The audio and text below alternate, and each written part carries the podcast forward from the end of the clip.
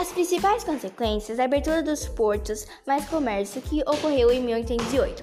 O decreto descontinuou o impacto colonial, que até então só permitia o comércio entre a colônia, que no caso seria o Brasil, e sua metrópole, que seria a Portugal.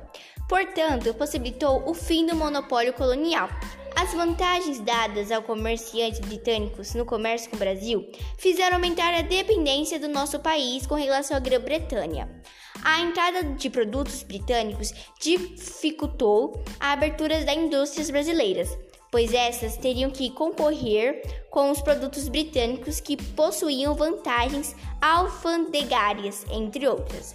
Entrada no Brasil de diversos tipos de produtos britânicos, muitos deles sem relação com a necessidade dos consumidores brasileiros.